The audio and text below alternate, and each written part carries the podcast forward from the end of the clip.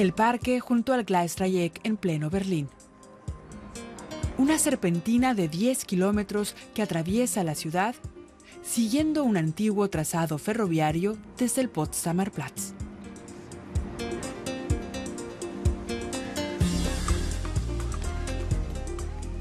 ...26.000 metros cuadrados abiertos a la ciudadanía.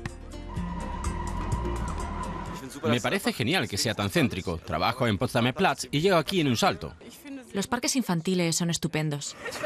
Me gusta porque ofrece la posibilidad de pasear a jóvenes y a mayores. Aún te puedes imaginar lo que hubo aquí. Raíles viejos bajo el manto de la naturaleza. Estas reliquias se conservaron adrede, integrándolas en el parque moderno. Durante cerca de 100 años hubo aquí el mayor predio ferroviario de Europa que se extendía entre la estación Anhalter Bahnhof y la terminal de mercancías Potsdamer Güterbahnhof. Al entramado de vías se le llamaba Gleisdreieck. En la Segunda Guerra Mundial, el nudo ferroviario fue completamente destruido. Más tarde, durante la partición de Berlín, el área pertenecía al sector occidental, pero el usufructo lo tenía la RDA, que no aprovechó los terrenos. A partir de los años 60, el área captó la atención de los ciudadanos, también la de Klaus Trappmann. Con el paso de los años, la naturaleza recuperó el terreno.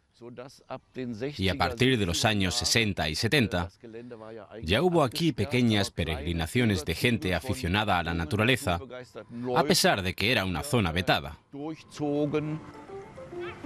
Mientras el Senado planeaba aquí una autopista, una iniciativa ciudadana respondió con la idea de crear un parque para todos.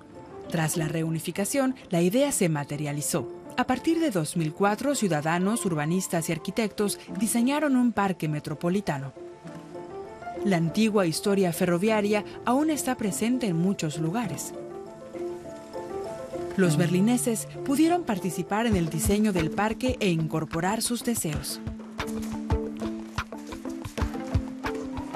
De ahí la gran pista de skate, que se planificó con los propios deportistas aficionados.